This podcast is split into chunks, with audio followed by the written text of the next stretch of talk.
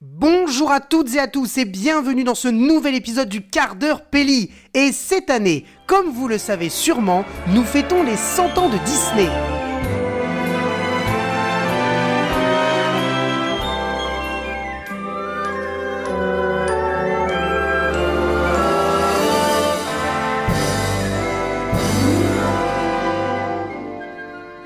Et oui, et pour célébrer cela ensemble comme il se doit, dans les semaines à venir et donc dans les prochains épisodes, nous allons parler de trois films, dessins animés classiques, films d'animation ou encore films à prise de vue réelle de Disney que j'ai personnellement adoré. Attention, les souvenirs d'enfance, la nostalgie, les bons moments en famille ou seul devant sa télévision, célébrons les 100 ans de Disney. Walt Disney et ses grands classiques dessins animés, c'est maintenant dans le quart d'heure Pelli.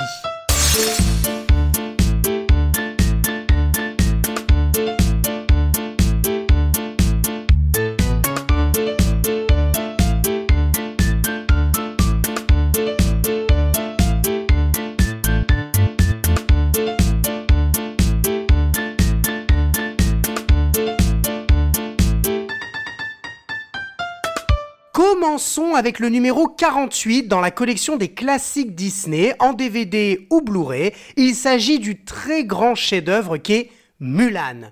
Dans la chronologie de Walt Disney Company, ce film est le 54e long métrage d'animation de Disney. C'est une adaptation de la légende du personnage de Wang Mulan, une jeune femme qui se déguise en homme pour remplacer son père malade et trop vieux alors qu'il était appelé pour former l'armée de l'empereur pour vaincre un autre royaume. La légende s'est développée à partir d'un poème de l'époque médiévale, la ballade de Mulan. Le film sort en France le 25 novembre 1998. Il fête donc ses 25 ans cette année. 25 ans de beauté artistique, 25 ans de fou rire avec le personnage de Mouchou, eh oui, on s'en souvient, 25 ans de chansons entêtantes et vaillantes. Ce film avait tout pour réussir. Un casting d'exception. En VO, Ming Na Wen, Eddie Murphy, Bradley Daryl Wong, Miguel Ferrer, James Hong ou encore Pat Morita. En VF, Valérie Carsanti, José Garcia, Renaud Marx, Richard Darbois, Michel Prudhomme, Bernard Desrand ou encore Michel Rulle mais aussi une composition musicale signée Jerry Goldsmith, qui avait composé entre autres les BO de Alien en 1979, Star Trek, le film, la même année en 1979, Rambo en 1982, les Gremlins en 1984, Alan Quatermain et les mines du roi Salomon en 1985, Total Recall, évidemment, en 1990, Air Force One en 1997, Un cri dans l'océan en 1998 et même l'indémodable Small Soldiers en 1998. Enfin, si on revient au succès de Mulan, la réalisation est de Barry Cook et Tony Bancroft. Ce dernier est un spécialiste de l'animation qui a notamment travaillé dans les studios Disney à plusieurs reprises, par exemple sur La Belle et la Bête, Aladdin ou encore on lui doit le personnage de Pumba dans Le Roi Lion. Il co-réalise donc Mulan et ce succès lui permettra de fonder la Tenacious Family Entertainment. Il sera alors superviseur du personnage de Stuart Little, que vous connaissez tous, et travaillera pour Warner Bros. Animation en travaillant notamment sur Space Jam, A New Legacy, le film avec les Looney Tunes et la star du basket, LeBron James. Concernant Barry Cook, premier réalisateur de Mulan, il avait été responsable des effets spéciaux de Tron, sorti en 1982. Il entre dans les classiques de Disney en supervisant et en animant les effets euh, de Oliver and Company, sorti en 1988, et de La Petite Sirène, sorti en 1989. C'est en 1990 où il rencontre Tony Bancroft en travaillant sur le projet Roller Coaster Rabbit, une mini-série de trois courts-métrages animés produits par Walt Disney de 89 à 93 qui met en scène le personnage de Roger Rabbit, que nous connaissons tous. C'est alors Tony Bancroft qui se charge du design et du dessin de Roger Rabbit, mais c'est Barry Cook qui supervise la totalité des effets spéciaux. Bref, vous l'aurez compris, de nombreux talons pour faire de ce film Mulan, dessin animé, un véritable succès. Partant d'un budget de 70 millions de dollars, le film atteint les 304 millions de dollars en box-office et se place à la septième place des box-office de l'année 1998. En France, le film cartonne avec plus de 5,5 millions d'entrées. Un chef-d'œuvre. Une suite qui s'intitule Mulan 2, la mission de l'empereur, sort directement en vidéo en 2004. Alors évidemment, on ne peut s'empêcher de mentionner la sortie catastrophique de la version film long métrage de Mulan à prise de vue réelle. Annoncé en 2015, le film sort en 2020 sur la plateforme Disney ⁇ après avoir été repoussé trois fois en raison de sorties de films déjà prévues, de problèmes de tournage en 2018, et enfin, forcément, la crise Covid. Ça n'aura échappé à personne. Mais dans tous les cas, le dessin animé restera une véritable Madeleine de Proust. Mulan, c'est cette courageuse femme guerrière. Mulan, c'est aussi notre mouchou international, il faut bien le dire. Et Mulan, c'est ça. Attaquons l'exercice pour défaire les M'ont-ils donné leur fils? Je n'en vois pas un. Vous êtes plus fragile que des fillettes, et jusqu'au bout, et coup par coup, je saurais faire de vrais hommes de vous.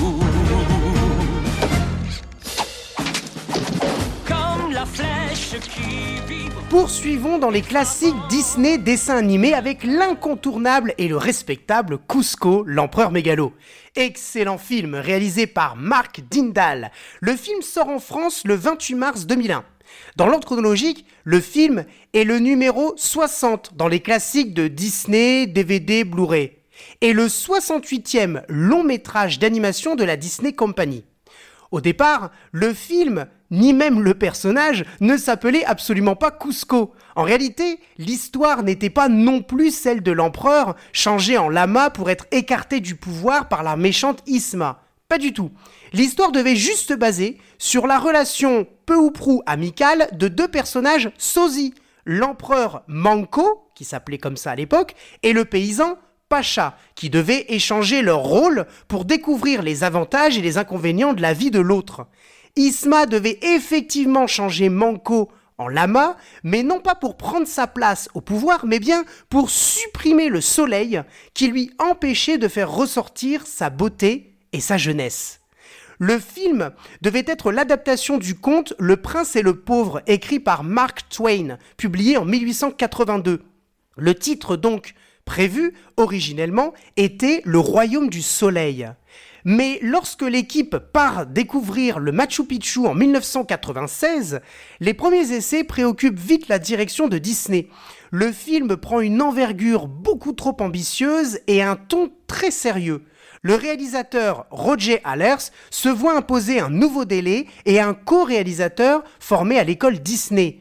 Roxy Rookie, Basil Détective Privé, du nom de Mark Dindal. Les deux ne se comprennent pas. Mark Dindal est engagé pour rééquilibrer le ton du film, mais en 1998, le projet n'avance pas assez vite pour une sortie prévue à l'été 2000. Refusant de dénaturer son histoire et incapable de s'entendre avec Mark Dindal, Roger Allers quitte le projet et Dindal se retrouve seul dans le projet et décide de changer l'histoire du film, de base, en réadaptant donc librement le conte de Mark Twain. Avec l'intervention de David Reynolds, alors auteur pour la télévision, l'histoire prend des libertés de cartoon euh, et change foncièrement de dimension. Kronk apparaît aux côtés d'Isma et Manco devient alors Cusco. Michael Eisner déteste le résultat et ne cède qu'un budget très limité pour la promotion d'un film qui sort en décembre avec un résultat financier mitigé. Le film part d'un budget de 100 millions de dollars pour atteindre un box-office de 169 millions de dollars. Mais ce que l'on retient du film, c'est le ton décapant et les personnages hilarants qui séduisent. Et le film bénéficie d'une belle réputation. dévoilant un nouveau visage de Disney et marquant la fin de l'âge d'or du Disney des années 90, avant de sombrer peu à peu dans une période assez difficile en termes de création artistique. Cusco n'est rien sans Pacha. Et il n'aurait pas été aussi drôle sans le personnage de Kronk, avouons-le. En 2005, Disney décide de sortir en DTV, direct do vidéo, le film dessin animé Cusco 2, King Kronk. Un film qui place en tête d'affiche le personnage de Kronk, alors secondaire dans le premier film, et qui est malheureusement raté.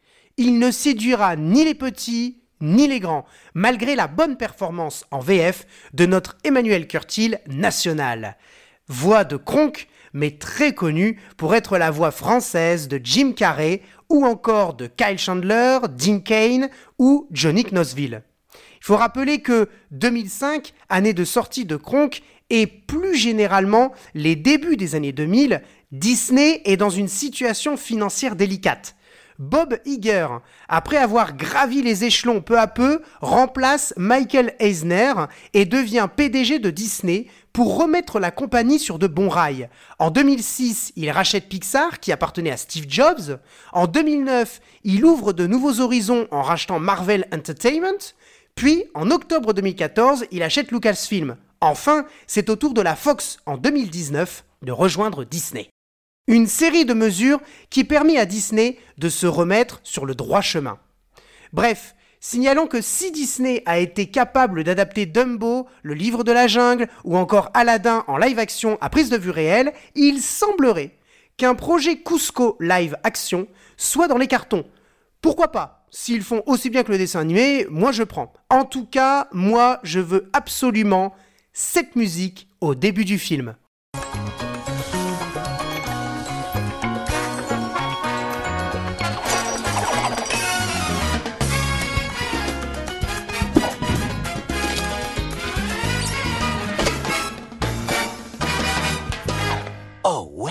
Y a des despotes, des dictateurs, politiciens, manipulateurs. Y a des aristos à la cervelle d'oiseau. Y a des rois, des piètres tyrans qui manquent tellement de raffinement qu'ils seraient plus à leur place dans un zoo. Il est né Enfin, nous terminerons par un film dessin animé classique que j'ai personnellement adoré et qui pour moi reste très sous-coté alors qu'il est excellent. C'est un film d'aventure, oui, car à la fin de la production du Bossu de Notre-Dame, Gary Truesdale et Kirk Wise ont proposé un projet bien différent qui sortait de la zone de confort de Disney à l'époque. Un film d'aventure qui se basait sur les principes narratifs de l'excellent Voyage au centre de la Terre de Jules Verne. C'est alors qu'ils ont eu l'idée du héros qui part à la recherche d'une Atlantide. Alors, avec un énorme projet comme celui-ci, la première version du film au scénario devait faire deux heures selon le timecode indiqué. Ainsi, le film sera de nombreuses fois coupé et certaines scènes seront incluses dans les bonus du DVD Blu-ray, pour le plus grand bonheur des collectionneurs. Le film, rappelons-le, raconte l'histoire d'un jeune homme, Milo Thatch, qui obtient un livre rare qui l'aidera à découvrir la ville perdue de l'Atlantide, avec une équipe d'aventuriers. L'originalité du film s'axe très clairement autour de son rythme narratif. Sans chanson, le film bénéficie tout de même d'une composition musicale marquante composée par James Newton Howard. Le film puise sa force aussi dans l'écriture des différents personnages, notamment euh, l'équipe d'aventuriers. Milo, interprété par Michael J. Fox en VO et évidemment Luc Hamet en VF. Le commandant Lyle Tiberius Rourke, interprété en VO par James Garner et par Jean Barnet en VF. Elgad Katrina Sinclair, antagoniste secondaire du film, interprété par Claudia Christian en VO et Juliette Degène en VF, mais aussi Vincenzo Enzo Santorini, interprété magistralement par Jean Reno en VF, le docteur Gentil, interprété par Muse Diouf, Gaëtan Lataupe, interprété par Patrick Timsit, Madame Placard, interprétée par l'excellente Laurence Badi, mais aussi le personnage de Audrey Ramirez ou encore Cookie le Cuisto, interprété par l'indémodable Gérard Hernandez. Mais soulignons que pour créer son propre style, Atlantide a besoin de se pencher sur la culture pop des comics. Ainsi, Mike Mignola, grand-papa de Hellboy, mais aussi Ricardo Delgado, illustrateur de renom qui travaillera bien plus tard sur Wally, tous deux travailleront sans relâche sur le design et les graphismes du film, pattes révolutionnaires et peu ordinaires chez Disney qui ouvriront la voie vers de nouveaux styles de production. Mélangeant le dessin 2D et l'image euh, tridimensionnelle, le film se permet de pousser les limites et d'explorer la technologie qui éclipsera plus tard les méthodes d'animation traditionnelles. Nouveaux outils, nouvelles techniques, nouvelles technologies, le film passera la barre des 100 millions de dollars en termes de budget, notamment à cause de la technique du cinémascope en 35 mm, procédé de prise de vue et de projection qui consiste à anamorphoser l'image à la prise de vue, c'est-à-dire la déformation réversible de l'image, pour la désanamorphoser à la projection, ce qui permet de gagner du dessin en largeur. Le terme anamorphose vient du grec qui veut dire transformer. Bref, c'est un gros changement dans la technicité de Disney. Une volonté qui avertit déjà à l'époque un futur changement dans les productions. Atlantide n'est pas uniquement novateur par sa technique, ni par son arc narratif, mais aussi par ses éléments scénaristiques. Jamais autant de morts n'auraient été présents à l'écran. En effet, 35 000 Atlantes disparaissent sous les flots au tout début du film. Deuxième chose, originale aussi dans le peuple des Atlantes, la langue atlantéenne était conçue pour le film. Elle est l'œuvre du linguiste Mark Okrand, et oui, que nous connaissons, alors vous le connaissez peut-être pas de nom, mais c'est le créateur du Klingon, langue utilisée dans Star Trek. Enfin, le travail sur le personnage de Milo Thatch est impressionnant étant donné que les scénaristes et réalisateurs réussissent à lui donner un certain charisme alors qu'il s'agit du tout premier héros principal d'un Disney qui a une personnalité d'intellectuel avec des lunettes, d'un air totalement inoffensif et un physique d'étudiant sans muscles ni armes. C'est quand même original. Bref, un film qui atteint un joli box-office de 335 millions de dollars et ouvrira des horizons pour les futures productions Disney. Notons que Disney avait un temps envisagé une suite en série animée intitulée Team Atlantis, mais les résultats, en deçà des objectifs de Disney, ont entraîné l'annulation de la série intégrale et trois épisodes furent intégrés et mis euh, bout à bout pour sortir directement en VHS puis en DVD, sous le titre Les énigmes de l'Atlantide. Bon, et pour ceux qui se le demandent, non, Disney nie toute déclaration au sujet d'un remake en live action avec Tom Holland dans le rôle de Milo Thatch. Enfin, bon, sait-on jamais, hein L'Atlantide nous réserve toujours une bonne surprise. Allez, ciao les fans de Disney et rendez-vous la semaine prochaine pour de nouvelles aventures